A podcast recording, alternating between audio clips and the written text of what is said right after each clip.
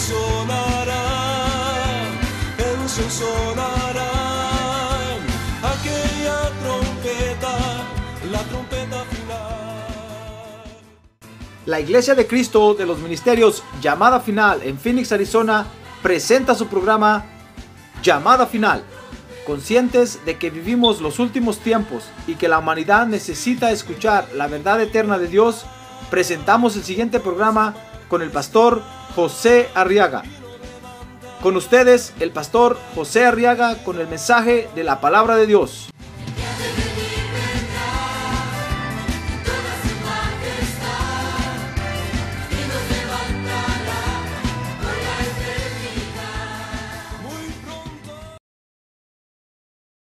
En, las- en la tercera carta del apóstol Juan, en el, único capítulo que tiene, quiero que vea conmigo los versos 1 y 2.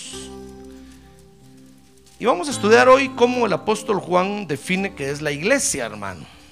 Amén. Muy bien.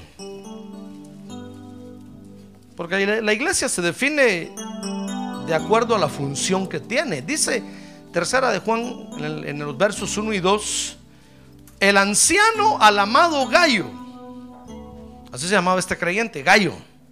Su esposa no era gallina.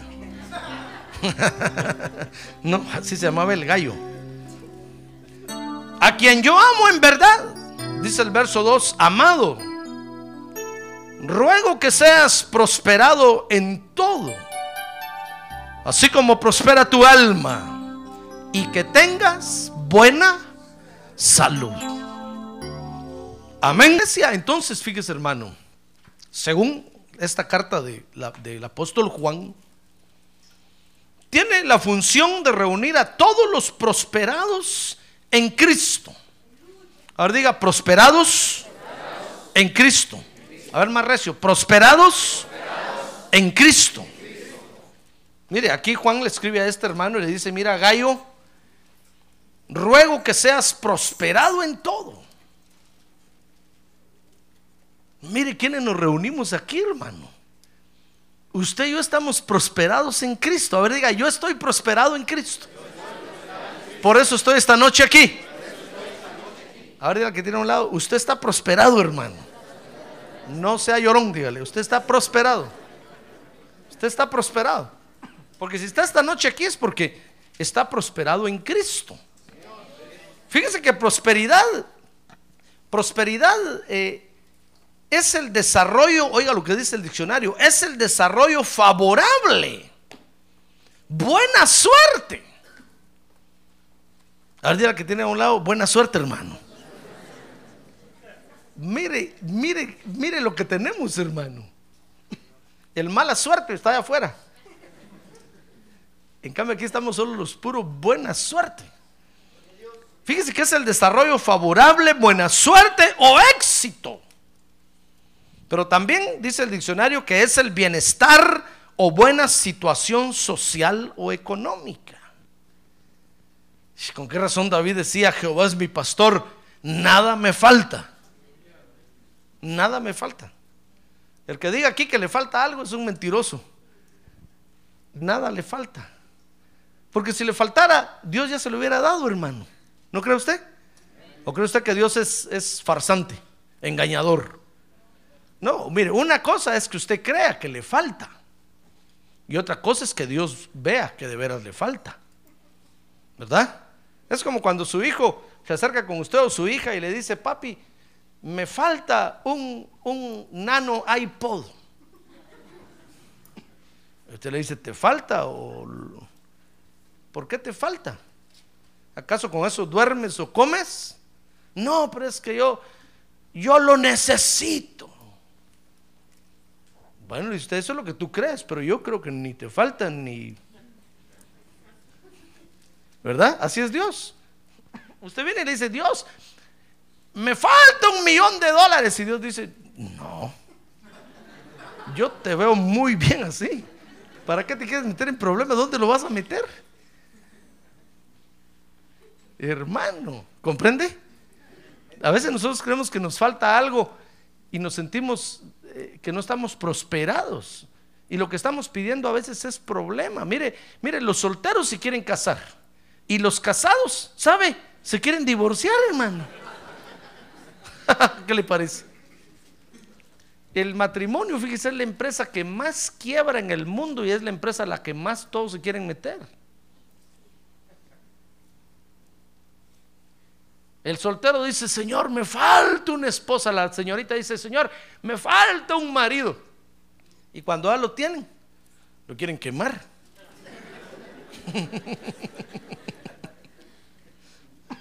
lo quieren echar o la quieren echar. No, hermano, ya ves que una cosa es que nosotros creamos que algo nos falta y otra cosa es que Dios vea que de veras nos falta. Por eso usted acepte mejor lo que la Biblia dice. La Biblia dice, Jehová es mi pastor, nada me falta. ¡Ah, gloria a Dios! Nada me falta. Nada me falta.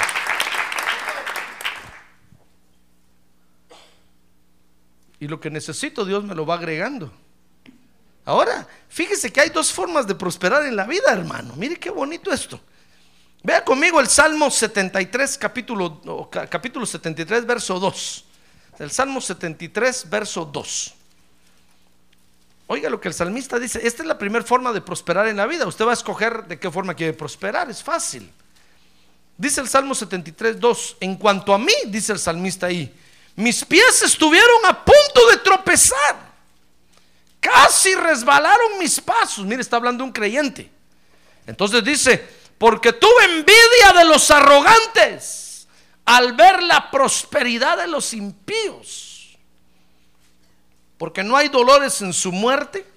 ¿Ha visto, ¿Ha visto cómo mueren los pecadores? Sonrientes mueren, hermano. Y cuando la gente lo llega a ver a la caja, dice, oh, ¿con qué paso murió?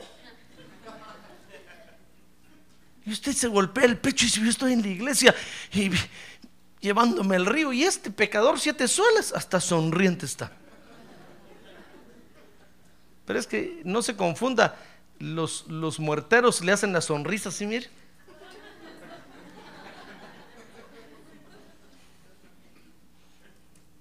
Y lo ponen, lo ponen, y ponen a la persona así sonriente. Pero mire, el salmista se confundió también. Dice que miró ahí y dice, dice, porque no hay dolores en su muerte y, su cuerpo es robusto. Dice el verso 5, no sufren penalidades como los mortales, ni son azotados como los demás hombres.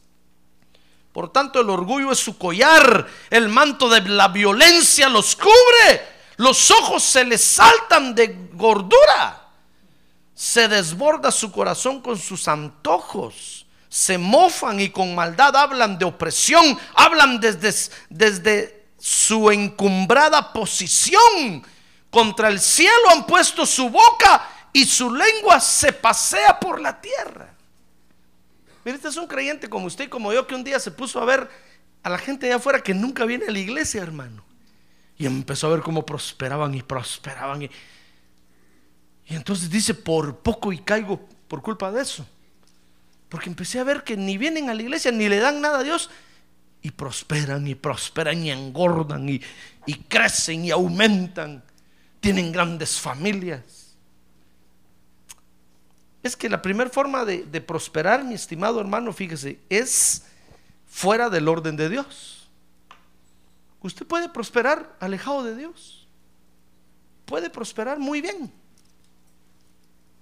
Por eso usted ve que la gente no viene a la iglesia y tiene muchas cosas, hermano. Y todavía le dicen a uno, mira, yo ni voy a la iglesia y todo lo que tengo. No estoy ahí en la iglesia y tengo buen trabajo. Tengo dinero en el banco. En cambio, tú ahí en la church vas de pedir y pedir y nada te dan. Pero es que hay dos formas de prosperar. Yo le, enseño esto para que, para que usted no, no vaya a, a caer como iba a caer el salmista ahí. La primera forma de prosperar entonces es fuera del orden de Dios. Ahora, la segunda forma de prosperar dice el Salmo 73, verso 16, ahí mismo donde estamos. Dice, cuando pensaba tratando de entender esto, porque eso a veces lo deja uno perplejo, hermano. ¿Sí o no? Sí. Tal vez usted dirá, mire, pastor, usted ahí a puras penas con un templo van jalando y los mormones tienen templos por todos lados. Y uno se queda perplejo, hermano. Y uno le dice, Dios, bueno, ¿estás conmigo o no estás conmigo? Cuando Abraham llegó a Canaán, dice que en tiendas de campaña moraba, hermano. Y no crea que las tiendas de campaña de aquel tiempo son como ahora. Ahora las tiendas de campaña hasta aire acondicionado tienen, hermano. Tienen regadera, tienen inodoro, tienen todo ahí. En aquel tiempo no. Había que estar abriendo hoyos. Y Abraham miraba a los cananeos con grandes casas y él morando en casas de campaña. Mire, entonces dice el salmista y cuando pensaba tratando de entender esto, fue tan difícil para mí. Y entonces dice el verso 17, hasta que entré en el santuario de Dios, entonces comprendí el fin de ellos. Ah, gloria a Dios, hermano. A ver, diga, gloria a Dios. Es que hay otra forma de prosperar, fíjese, y la otra forma de prosperar es en el orden de Dios. Ya le dije que prosperar quiere decir desarrollo favorable, buena suerte o éxito. También es el bienestar o buena situación social o económica. Pues hay dos formas de alcanzar esto. Una es fuera alejado de Dios y otra es en el orden de Dios que es lo que a usted y a mí nos conviene. Mire, el salmista estaba perplejo de ver, hermano, cómo prosperaba la gente afuera, alejada de Dios, hasta cuando entonces entró a la iglesia, hermano, y entendió. ¿Sabe qué dice el profeta? Dice que a, esa gente Dios los tiene, los, los, está engordando para el día de la matanza. Porque Él se los va a escabechar y los quiere bien gorditos.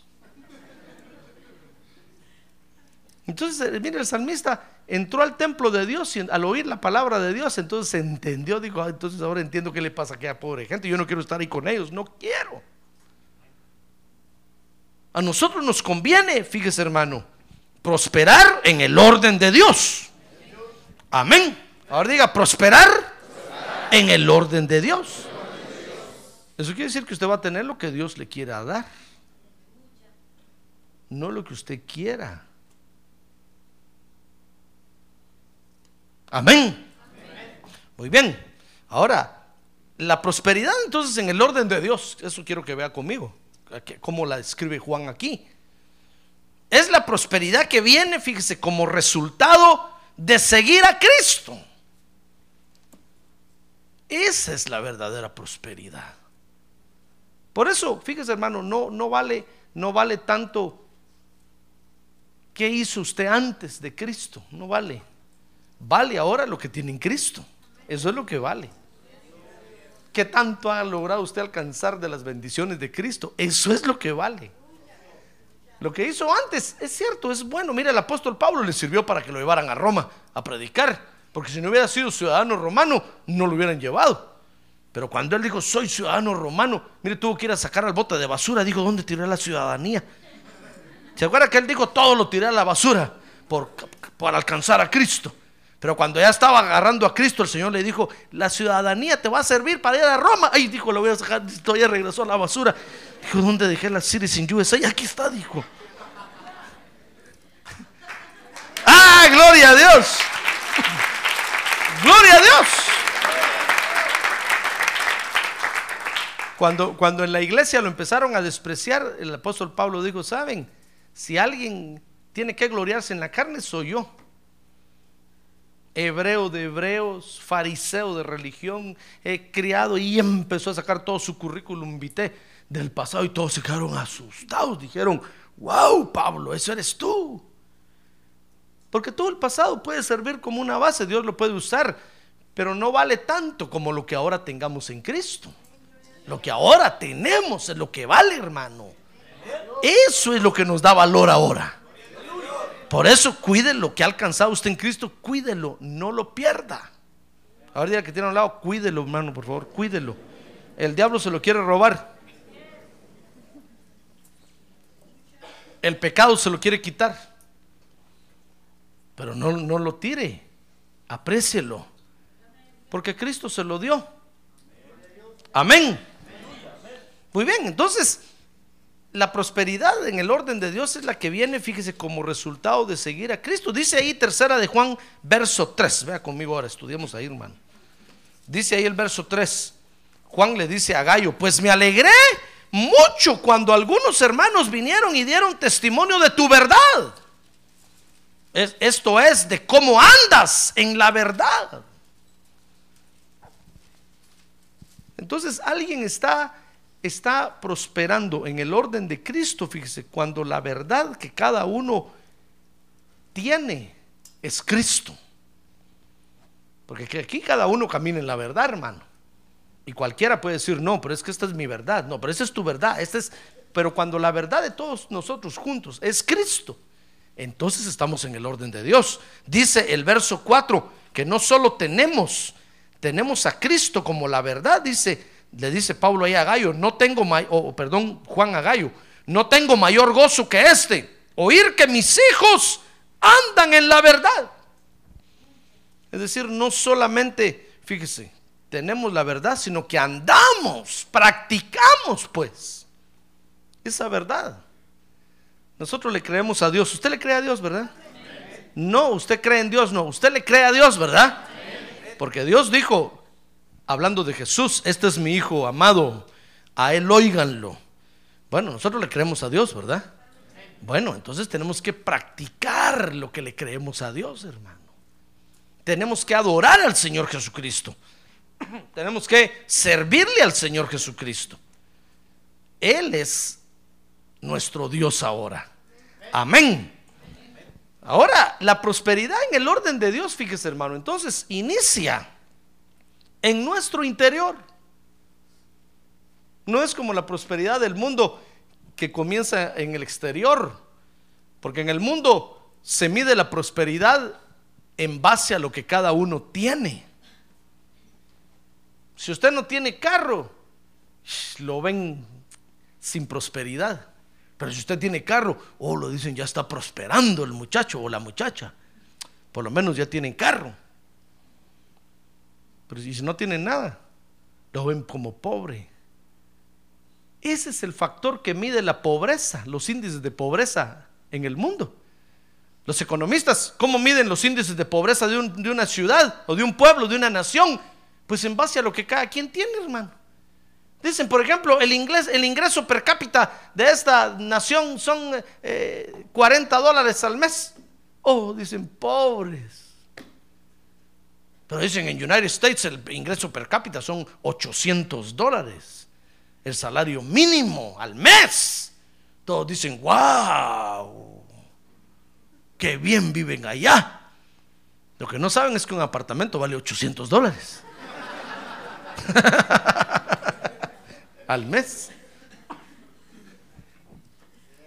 Pero todos dicen, wow, qué nivel de vida tan alto. Porque se mide en base a lo que tiene y dice, allá todos tienen carro. O dicen, todos tienen lavadora y secadora. ¡Wow! Dicen, están prosperados. Aquí todavía vamos al río con la piedra. Allá dicen para hacer el chirmol. ¿Sabe usted lo que es el chirmol, verdad?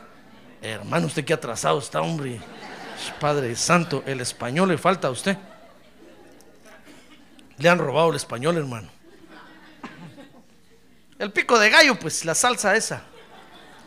¿Sabe? Allá la hacen en una cuestión de piedra, así. ¿Cómo se llama esa cuestión? Mortero. ¿Cómo? Morcajete. Ahí. Allá no, dice, allá solo usan un aparato, la pachan un botón y churr. Lo echan todo así, todo. Ni lo lavan, así.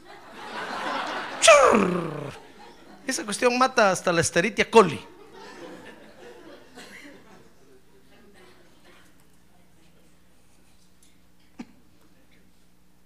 Todos dicen, wow, qué prosperados. Porque el mundo mide la prosperidad, esos son los índices del mundo. Mide la prosperidad en base a lo que uno tiene, pero Dios no. La prosperidad en el orden de Dios, por eso tenemos que aprender cómo es la prosperidad en el orden de Dios, hermano. La prosperidad en el orden de Dios comienza en nuestro interior. Tal vez no se va a ver nada por fuera. Porque la prosperidad comienza dentro de nosotros, hermano.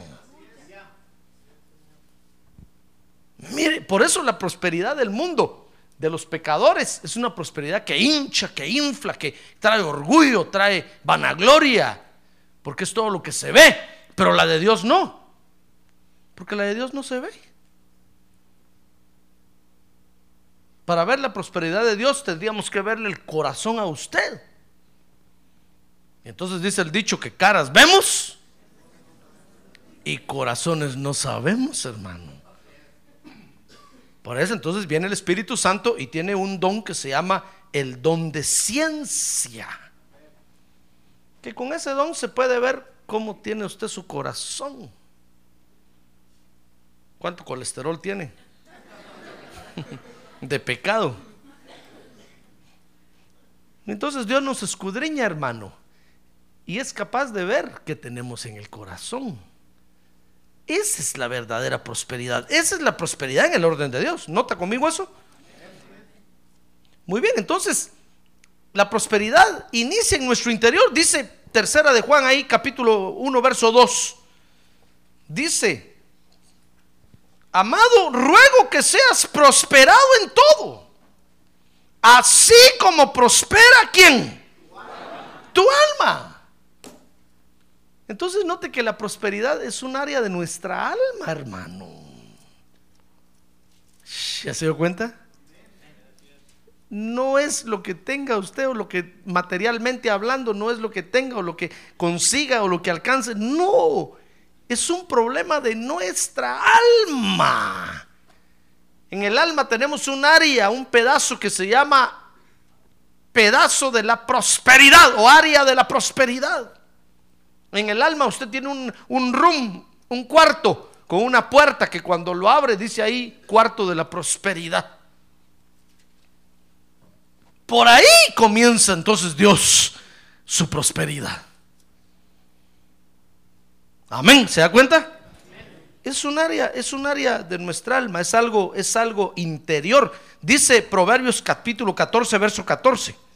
Vea conmigo que la prosperidad, dice ahí Proverbios 14, 14, consiste en estar contentos con lo que tenemos, hermano. Se lo voy a leer, mire, dice ahí, el de corazón descarriado se saciará de sus caminos, pero el hombre bueno, ese es el creyente, el que conoce a Cristo, estará, ¿qué? Ah, no, estará que, léalo aquí en la pantalla si no lo he encontrado. ¿Qué dice ahí? ¿Estará qué? Satisfecho. mire hermano.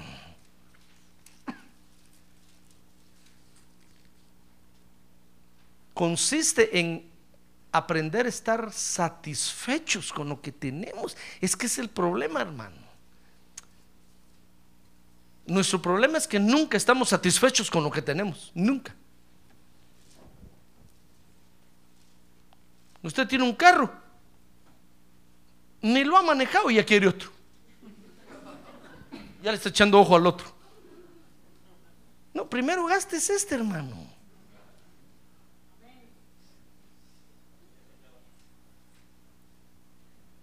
La esposa tiene al esposo y ya le está echando el ojo al otro. No, primero acábese a ese, por favor. Cuando ya lo acabe y lo entierre, entonces échale el ojo al otro. Eso lo digo a mi esposa el día que yo me muera.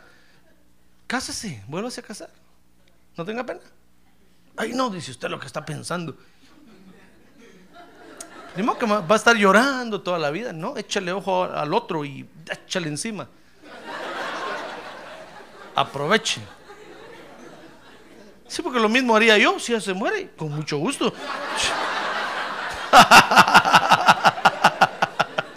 No me voy a quedar solo, hermano un venerable anciano como yo? ¿O acaso usted no haría lo mismo? Tenemos que ser sinceros con Dios, hermano. No decir, no, pastor, yo seguiré siendo fiel a mi esposa, aunque esté en la tumba, le llevaré flores. Hermano, si, si después de esta ya no vamos a vivir otra vida como esta, vuelvas a casar y vuelva a tener hijos. Échale para adelante.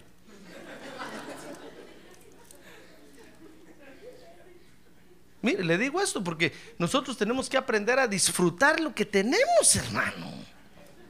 Pero se nos pasa la vida amargados, hechos pedazos, porque no aprendemos a disfrutar lo que tenemos. Tenemos que aprender a satisfacernos con lo que tenemos. Es un problema de nuestra alma. Si usted tiene ese problema de insatisfacción en su alma, venga, necesita una liberación. Alguna cadena tiene ahí en el alma que no lo deja ser satisfecho.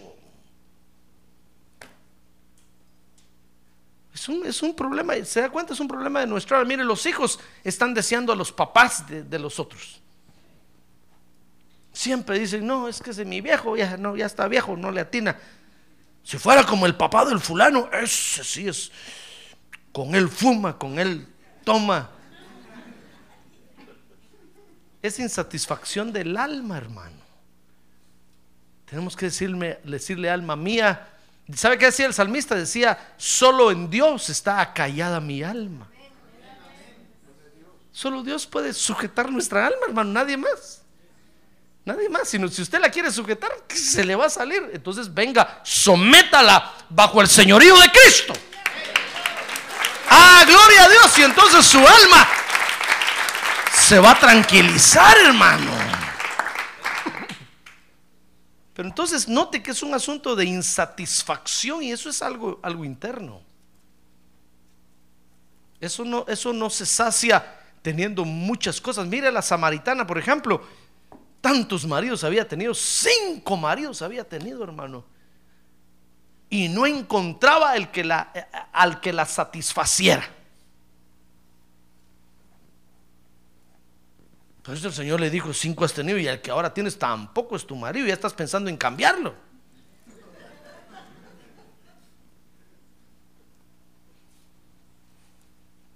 Si hubiera estado en nuestro tiempo, le hubieran dicho un vendedor de carros, le hubiera dicho, mejor haga un lease. Así lo cambia cada año. Cuando firme el contrato con el juez, ponga ahí, señor juez, es un lease por un año. Dentro de un año vengo con otro. Es un problema de insatisfacción, ¿se da cuenta? No, tenemos que estar, aprender a satisfacernos. Mire, el Señor lo tiene a usted aquí en la iglesia, sí o no, no me diga. Yo sé que sí. Antes que me diga que no. Yo sé que sí. Entonces, aprenda a aprovechar la iglesia, hermano. Disfrute la presencia de Dios. Gócese delante de Dios. El día de mañana el Señor lo va a llevar por otro lado. Y cuando esté por allá, disfrute lo que, lo que Dios le va a dar allá. No va a empezar a llorar, ay, pastor, Josecito.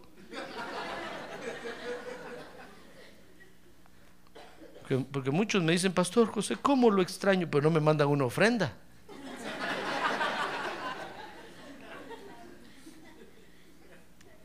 No, cuando usted ya esté allá, en otro lado, hermano, disfrute allá, gócese allá. Usted tiene que vivir el presente, no el pasado. Amén.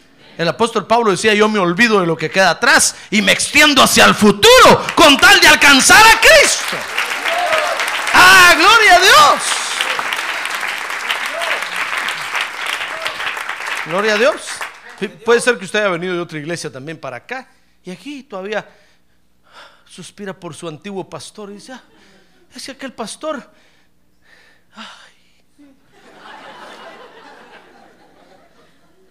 Una vez me dijo, me dijo una hermana, no, me dijo, yo no estoy contenta aquí porque mi otro pastor nos reunía y a cada rato nos hablaba y nos daba pláticas hermosas. Uy, le dije, cuánto lo siento, pero yo no soy así. Yo no soy hermoso. Yo le dije, venga a los cultos y ahí va a escuchar la palabra de Dios. Todo lo hermoso que quiero oír, el Señor se lo va a decir ahí. Pero nosotros siempre estamos insatisfechos, hermano. Nunca estamos conformes con lo que tenemos. Nunca, ese es nuestro problema. Por eso estamos aquí en este país. Porque usted no estuvo conforme con lo que tenía allá. Y avergonzó a su gobierno. Y se vino para acá. Y cuando allá le preguntan, los de aquí le preguntan al gobierno, miren, ¿y este fulano por qué está pidiendo residencia aquí? Dicen, no, pues se fue, eh, no estaba contento aquí. Dicen allá, hermano. ¿Sabe qué hacían antes allá? Cuando usted se vino para acá y le dieron su residencia aquí, llevaban, llevaban los nombres al Congreso de la República. Y ahí en el Congreso decían, muy bien, los siguientes que vamos a nombrar son unos traidores. Dejaron nuestro país y se fueron a vivir a otro. Y, leían nuestros nombres como traidores, hermano. Como diciendo, si los volvemos a ver aquí, los vamos a fusilar. Se sentían ellos avergonzados, se sentían mal. Porque aquí veníamos a decir nosotros, no, si ya no hay que comer, no hay trabajo, son unos ladrones. Y se asustaban allá, hermano, decían, es cierto, pues, pero este ya lo fue a decir allá. ¿Sabe qué decían? Los trapos sucios se lavan en casa. Pero cuando un día de estos empezaron a ver todo el dinero que empezamos a mandar para allá, hermano, cambiaron, cambiaron. Ahora dicen a todos los conciudadanos que están en el otro lado. Los amamos, los queremos. Pues sí, por todo el dinero que están recibiendo, hermano. Más tienen para robar. Pero no soy político, no creo que soy político.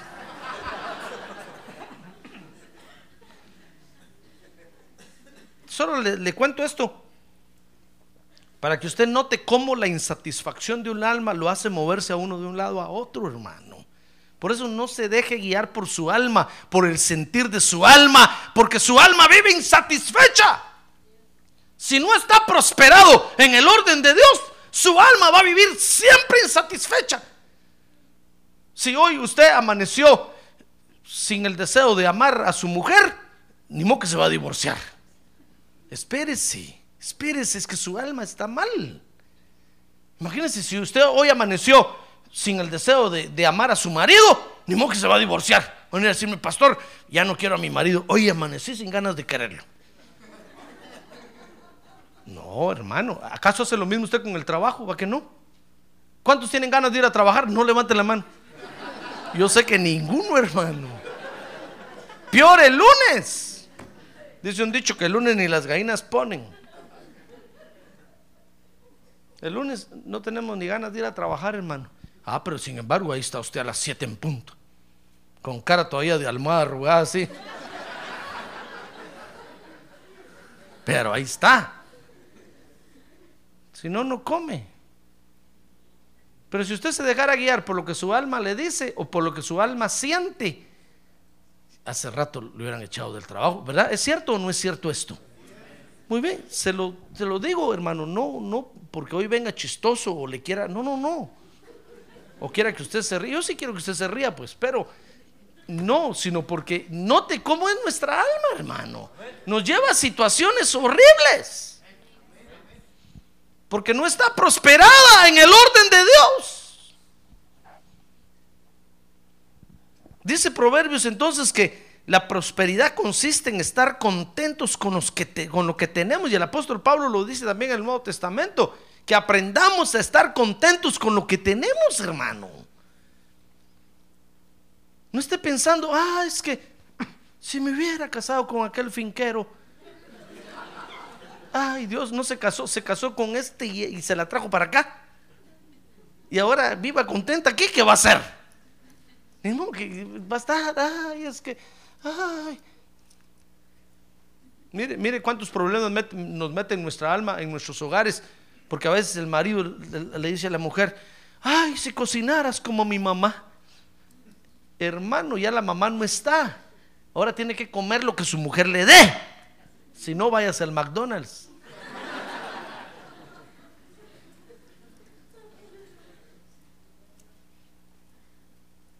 ¿Se da cuenta? Pero si nuestra alma está insatisfecha, nos va a meter en unos problemas horribles. Y si usted se deja guiar por, por esa insatisfacción, nunca va a hacer nada. Nunca va a alcanzar nada. Entonces consiste en estar, la prosperidad consiste, dice Proverbios 14, 14, en estar contentos con lo que tenemos. Dice 2 Corintios 6, 10, que aunque por fuera no se vea nada. Dice 2 de Corintios 6, 10, como, como entristecidos, dice Pablo ahí, mas siempre gozosos como pobres, pero enriqueciendo a muchos. como no teniendo nada, aunque poseyéndolo todo. Miren, esa es la verdadera prosperidad, ¿se da cuenta? Sentirse contento con lo que se tiene, hermano. Y aunque, aunque le digan a usted, pero ¿qué tienes? Nada. Pero estoy contento. ¿Comprende? Tal vez está durmiendo sobre un petate. Pero se levanta usted el otro día tronándose los huesos así, tac, tac, tac, tac, tac. Diciendo, gloria a Dios, gloria a Dios. Qué buena terapia dormir en el piso.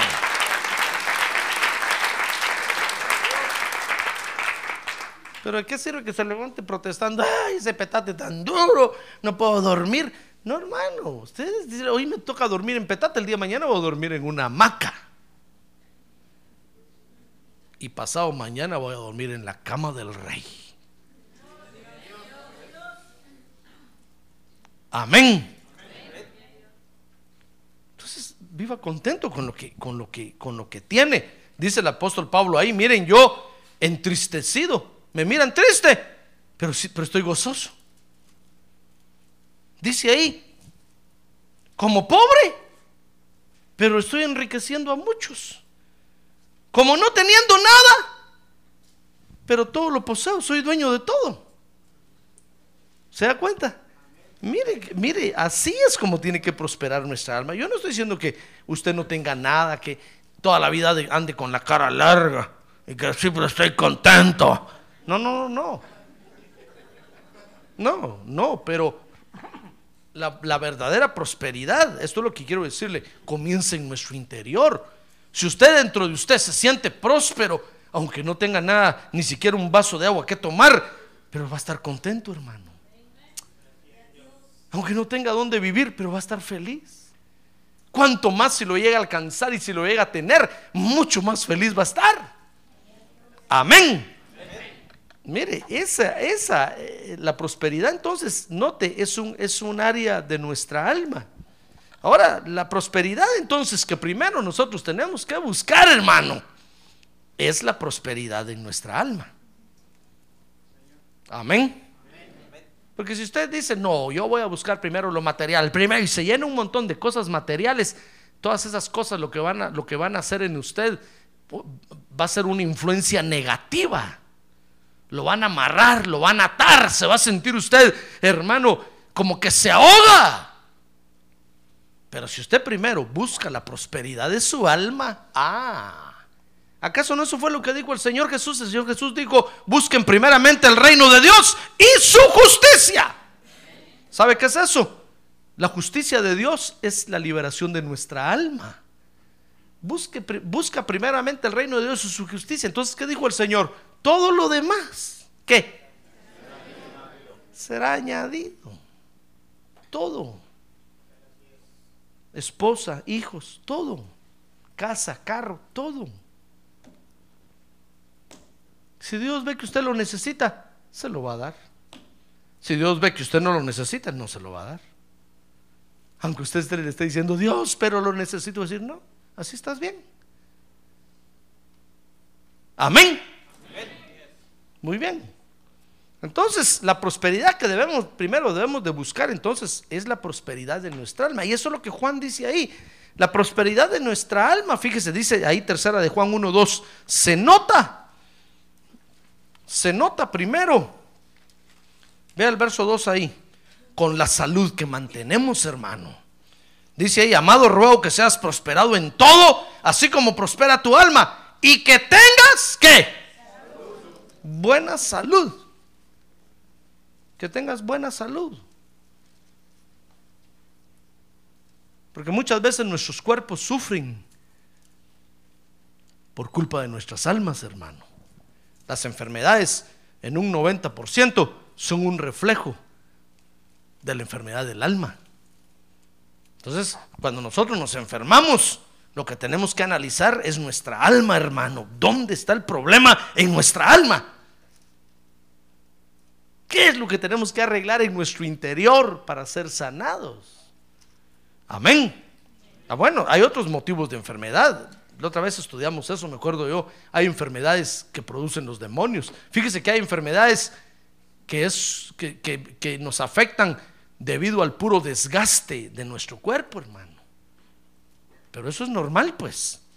Porque su cuerpo se va desgastando, dice la Biblia.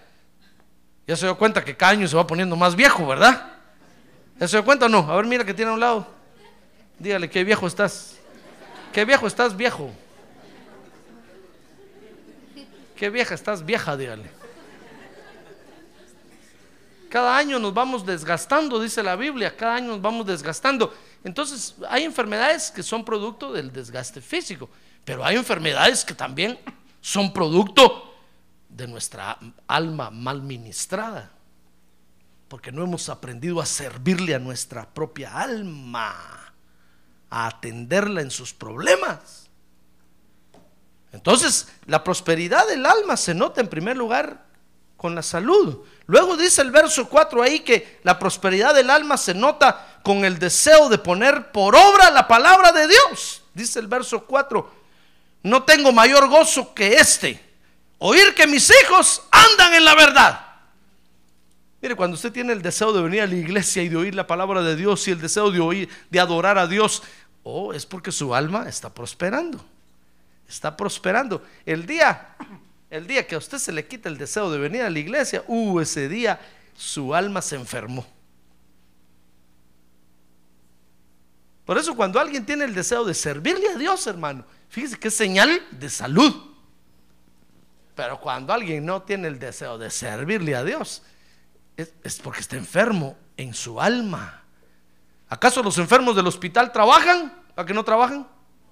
Mire, cuando el médico lo ve a usted, solo le ve la cara y dice, no, este, a ver, por favor, deje de ir, a, por favor, no vaya a trabajar una semana.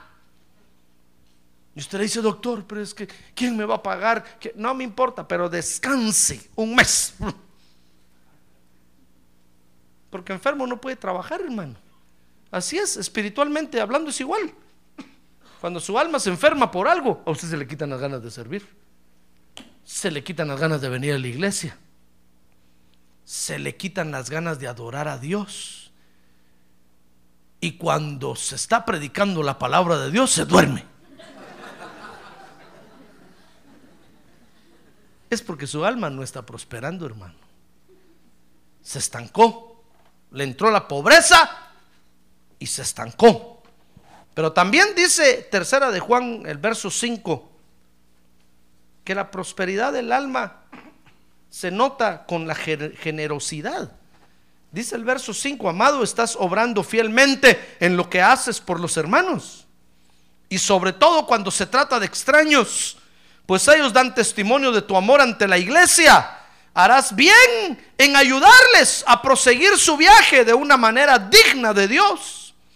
Pues ellos salieron por amor al nombre, no aceptando nada de los gentiles. Por tanto, debemos acoger a tales hombres para que sean colaboradores en pro de la verdad. Entonces, la prosperidad del alma se nota cuando nosotros somos generosos. Si usted no es generoso, es porque su alma no está prosperada, hermano. ¿Sabe lo que es la generosidad, verdad? ¿Sabe o no sabe? Generoso es, es, ser dadivoso, tener un corazón amplio cuando se trata de dar. Por eso eh, eh, el apóstol Juan le dice aquí a este gallo, mira gallo, ya oí cómo tú atiendes a los que pasan por ahí, predicadores que pasan predicando el Evangelio, cómo los recibes en tu casa y cómo los atiendes. Tú eres generoso, tu alma está prosperando bien. Por eso quiere usted saber si su alma está prosperando. Todos estos son unos índices para que usted analice su alma. Primero, la salud de su cuerpo. Segundo, el deseo de poner por obra la palabra de Dios. Tercero, la generosidad. ¿Es usted generoso? A ver, pregúntale que tiene un lado. ¿Es usted generoso? ¿Es usted generoso o no? Cuando se trata de darle algo a alguien, ¿es usted generoso? Ah, usted dice, usa coderas.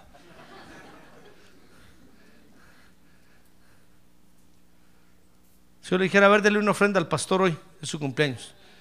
¿Es usted generoso? Usted dice, no, yo sé que el cumpleaños del pastor no es hoy. Ya ve, ya comenzó a... Fíjese que el generoso no está, solo busca oportunidad para dar. No está averiguando si es buen día o mal día. Busca oportunidad para dar, para dar, para dar. Porque su alma está prosperada. Por eso el Señor le habla de esto, o, Juan le habla de esto a Gallo aquí y le dice, mira, con tu generosidad estás demostrando que tu alma está bien prosperada. Dice el verso 11 que también la podemos ver, la, la prosperidad de nuestra alma, con el deseo de hacer lo bueno. Le voy a leer el verso 11. Dice ahí, amado, no imites lo malo, sino lo bueno. El que hace lo bueno es de Dios. Y el que hace lo malo no ha visto a Dios. Entonces, la prosperidad de nuestra alma la podemos ver a través de, estos índices. Pero, el apóstol Juan, fíjese, menciona aquí un ejemplo del alma prosperada. Dice el verso 12. Vea conmigo esto, qué interesante, hermano. ¿Sabe cómo se llama este prosperado? ¿Cómo se llama? Demetrio. No el gladiador, no. Demetrio tiene buen testimonio de parte de todos y de parte de la verdad misma. También nosotros damos testimonio y tú sabes que nuestro testimonio es verdadero. Pues había un creyente, un hijo de Dios en la iglesia llamado Demetrio,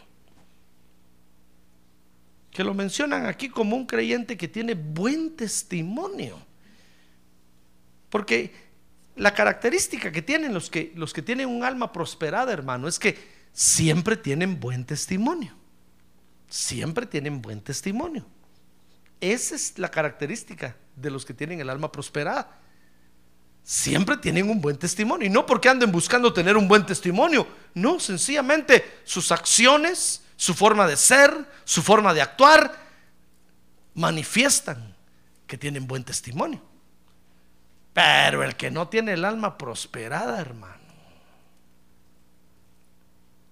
es como que la pobreza lo alcanzara.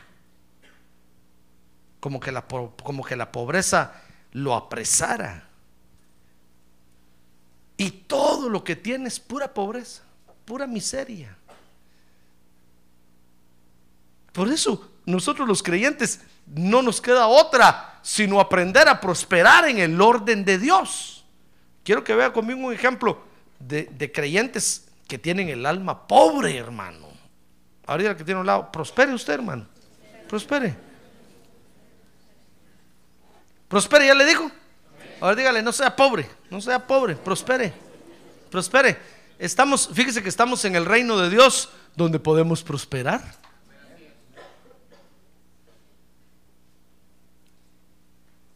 Si usted aquí no prospera, si su alma no prospera, no va a haber otro lugar donde prospere, porque usted es un hijo de Dios. Si usted me dijera, pastor, pero usted dijo que hay dos formas de prosperar, me voy a ir al mundo y allá voy, no la va a hacer, hermano. ¿Se acuerda, ¿Se acuerda de Pedro cuando el Señor murió? Dice que Pedro llegó, después que negó al Señor y todo, mire qué alma tan pobre tenía, no estaba prosperado. Llegó con los discípulos, hermano, entonces dice que les dijo, mejor vámonos a pescar. Mire, Pedro regresando a su antiguo oficio. Y se llevó a todos, aún a los que no eran pescadores. Dijeron, ah, vamos contigo. Vamos, aunque sea por hobby. Dice que pasaron toda la noche con el anzuelo tirado ahí, hermano. Y ni un resfriado pescaron. Ni un pez se acercaba a morder el anzuelo. Pedro experto pescador, tenía una empresa de pesca cuando el Señor lo llamó. Experto pescador, ahora no puede ni pescar un pececillo chiquito.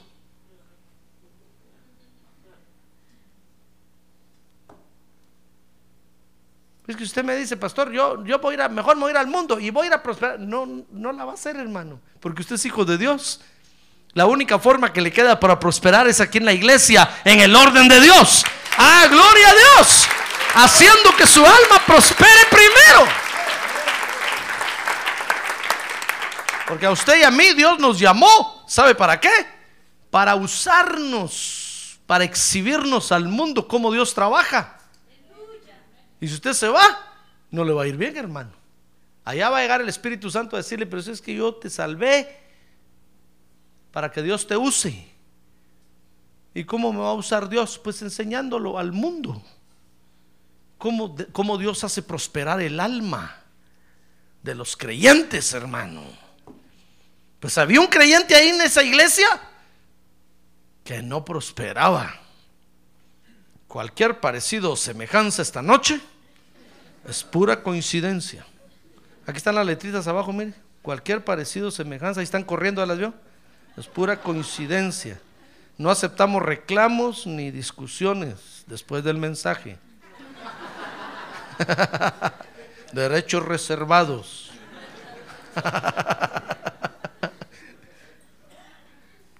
No quiero que después me vengan a decir, pastor, es que usted dijo, entonces quiere decir que yo no estoy prosperado. Mire, la palabra de Dios dice lo que dice, no es culpa mía. Amén. Bueno, ¿quieres saber entonces cómo son los que tienen el alma pobre? No mire al que tiene a un lado, míreme a mí aquí. Ahorita se lo voy a describir. Tiene ojos café, pelo parado. No, mire, tercera de Juan, verso 9. ¿Sabe cómo se llamaba este creyente? Que no estaba prosperado ahí en la iglesia, se llamaba Diótrefes. ¿Cómo se llamaba? No le va a poner ese nombre a su hijo, hermano. Ni Demetrio ni Diótrefes. Hay nombres muchos más bonitos ahora, como José, por ejemplo. Van a poner Diótrefes. Cuando sea grande se va a acordar de usted. Pues este creyente en la iglesia se llamaba Diótrefes. Y ese Diótrefes, mire hermano, yo no sé qué estaba haciendo en la iglesia. Perdiendo el tiempo. No como Demetrio, que sí su alma había prosperado, o como este gallo. Pero este Diótrefes, hermano, dice el verso 9, que buscaba ser de los primeros. Dice ahí, escribí algo a la iglesia, pero Diótrefes, dice Juan ahí, a quien le gusta ser el primero. Ah, es que hay creyentes que solo andan viendo, solo andan buscando ser vistos, hermano. Diótrefes, alma pobre. Ese Diótrefes andaba buscando ser el primero en todo. Andaba buscando los primeros lugares, ser visto. Andaba, se quería robar el show, pues. Entonces Juan le escribe a Gallo, le dice, mira, yo le, le- escribí algo a la iglesia, pero ahí tienes un creyente ahí en la iglesia que está más pobre que saber quién. Le gusta ser el primero entre ellos. No acepta lo que decimos. Mire, entonces un creyente empobrecido no solo busca ser los, de los primeros, sino que rechaza el consejo de los ministros. Yo espero que usted acepte la palabra de Dios, hermano. Amén. A ver, levante su mano, dígale, Señor, yo acepto tu palabra esta noche. A ver, baje su mano. Pues hay creyentes, no vinieron esta noche. Lástima. Voy a volver a predicar esto el domingo, hermano. Porque al domingo se van a venir. Rechazan el consejo de los ministros, nunca están de acuerdo.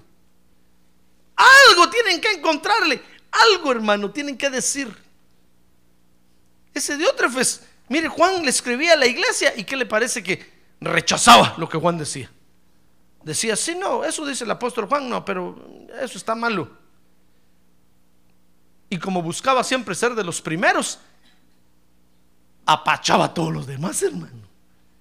Mire qué mal le hacen los que están pobres en la iglesia. Dice el verso 9 que rechazan el consejo de Dios. Ahora dice el verso 10, ahí, tercera de Juan, verso 10. Por esta razón, si voy, llamaré la atención a las obras que hacen, acusándonos injustamente con palabras maliciosas.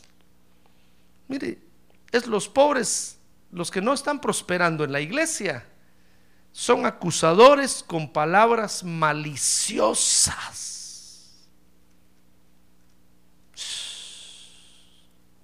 Tenga cuidado. Tenga cuidado. Porque lo que dicen lo dicen con el objeto de herirlo a usted. No le conté pues que aquel hermano, había un hermano que una vez dijo, ah, es que el pastor se soba la cabeza siempre porque tiene tres demonios ahí arriba. Yo los vi, le dijo a los hermanos y todos los hermanos asustados, hermano. Vinieron a decir, pastor, dice que usted tiene tres. Señor, reprenda al diablo. Le dije yo, ¿qué están oyendo a ese mentiroso endemoniado?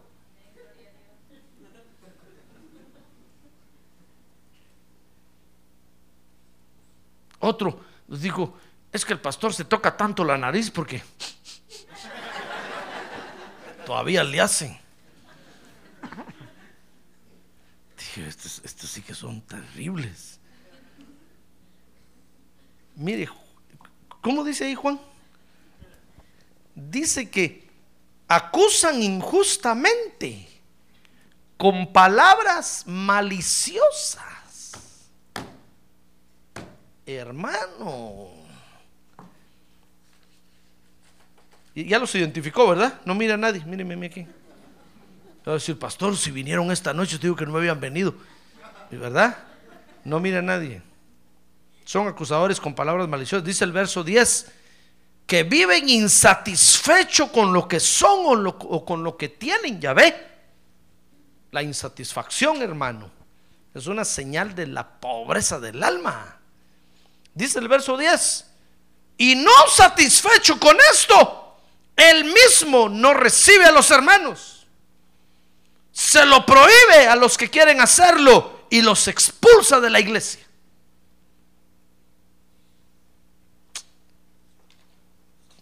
Creyentes completamente insatisfechos con lo que tienen, con lo que han, han alcanzado. Entonces les da cólera ver que otros tienen. Les cae mal ver que otros creyentes alcanzan otras cosas, les da una cólera horrible, porque sus almas están bien pobres. Tal vez te dirá, pastor, ¿cómo va a estar pobre si mire todo lo que tiene este, este, este, este, ¿cómo se llama? Diótrefes. Tiene una buena casa, mire todo lo que tiene, este no está pobre. Pues no es lo material, como le dije al principio, sino que es la condición de su alma. Busca los primeros lugares rechaza el consejo de los ministros, es acusador con palabras maliciosas, vive insatisfecho con lo que tiene. Porque dice que no, no dejaba, ¿cómo lo leí? ¿No dejaba qué? Hermano, ¿está aquí o no está aquí? No, ya se me, se me hace que usted ya se fue. Voy a mover yo también.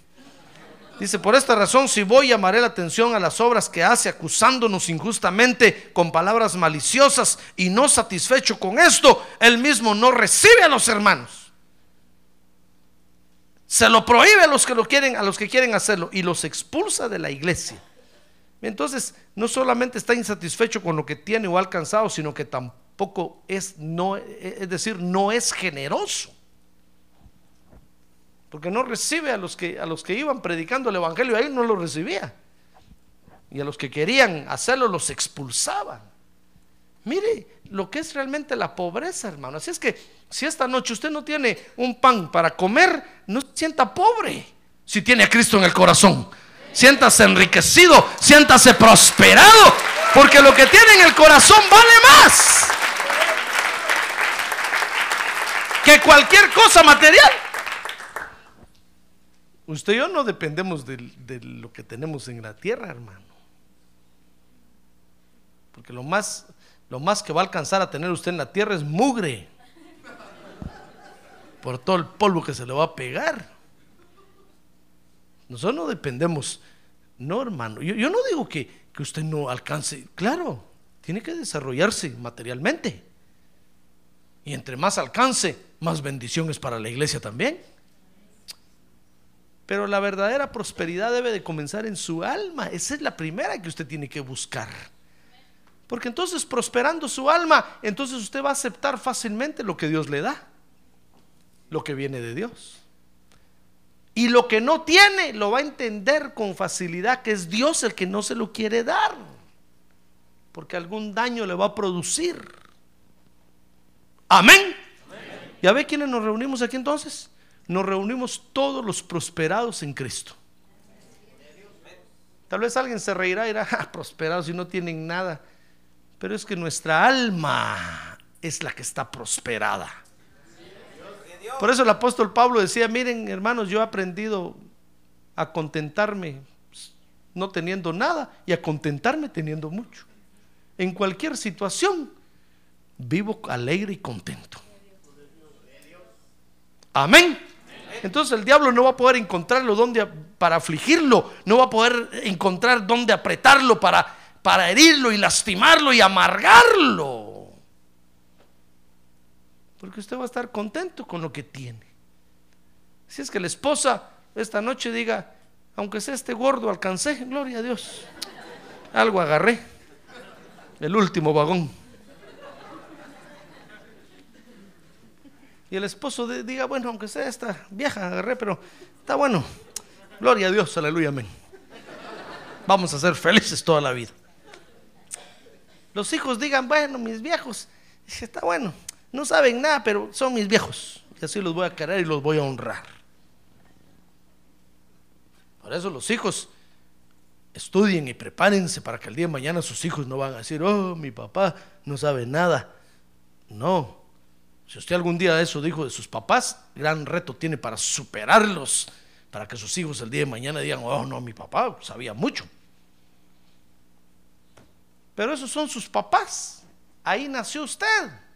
Entonces conténtese con ellos. En lugar de estarlos señalando y estarlos criticando y estar diciendo, a mi mamá tan chaparra que está, tan gordota, ya ni se peina. No, conténtese con ellos, hermano. Abrácelos y dígale, venga para acá, mi viejita.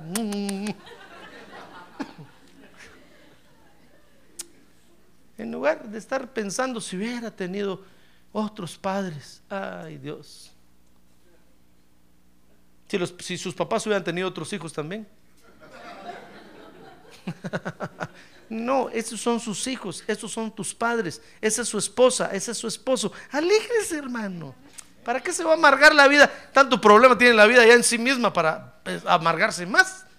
Mejor alégrese, dele gracias a Dios, levante las manos al cielo y glorifique a Dios.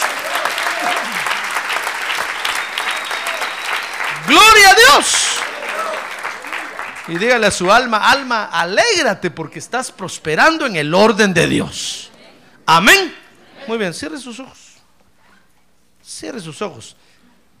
Estos somos los, somos los que nos congregamos aquí, los prosperados en el orden de Dios. Somos gente satisfecha con lo que tenemos porque sabemos que Dios nos lo dio. Somos gente agradecida con Dios porque sabemos que Dios movió su mano para atendernos. Por eso siéntase contento, hermano. Siéntase contento con lo que tiene, con lo que ha alcanzado dele gracias a Dios y viva feliz. Eso es lo que Dios quiere para usted. Así como Juan le escribió a este gallo, haga de cuenta que el Señor le escribe ahora a usted. haga prosperar su alma, hermano. Haga prosperar su alma. Si usted tiene alguno de estos de estas características del alma no prosperada, trabaje su alma. Para eso viene la iglesia agarre el martillo y el cincel y trabaje su alma, trabaje su alma, agarre la palabra de Dios y trabaje su alma, trabaje su alma. Para eso viene la iglesia, para eso estamos todavía en la iglesia, para trabajar nuestras almas, hermano. No venga a perder el tiempo. Y entonces su alma va a prosperar y va a ser usted un creyente satisfecho y contento con lo que tiene. Amén. Esos somos los prosperados en Cristo. A ver, póngase de pie y oremos. Padre, te damos gracias esta noche por tu palabra. Te damos gracias, Señor, por la prosperidad que has traído a nuestra alma. A ver, levántese en alto su mano y dígale gracias, Señor, por la prosperidad que has traído a mi vida. Gracias porque ahora mi alma está aprendiendo a vivir con satisfacción. Mi alma está aprendiendo a vivir satisfecha con lo que tú le das. Gracias, Padre Santo, te damos esta noche. Yo te pido que le hables a cada uno esta noche y que uses esta palabra para hacer prosperar las almas de cada uno, Padre. Para que entonces seamos verdaderos prosperados en Cristo. Para que entonces nos reunamos aquí los verdaderos prosperados en Cristo. Gracias te damos, Señor. Gracias te damos esta noche.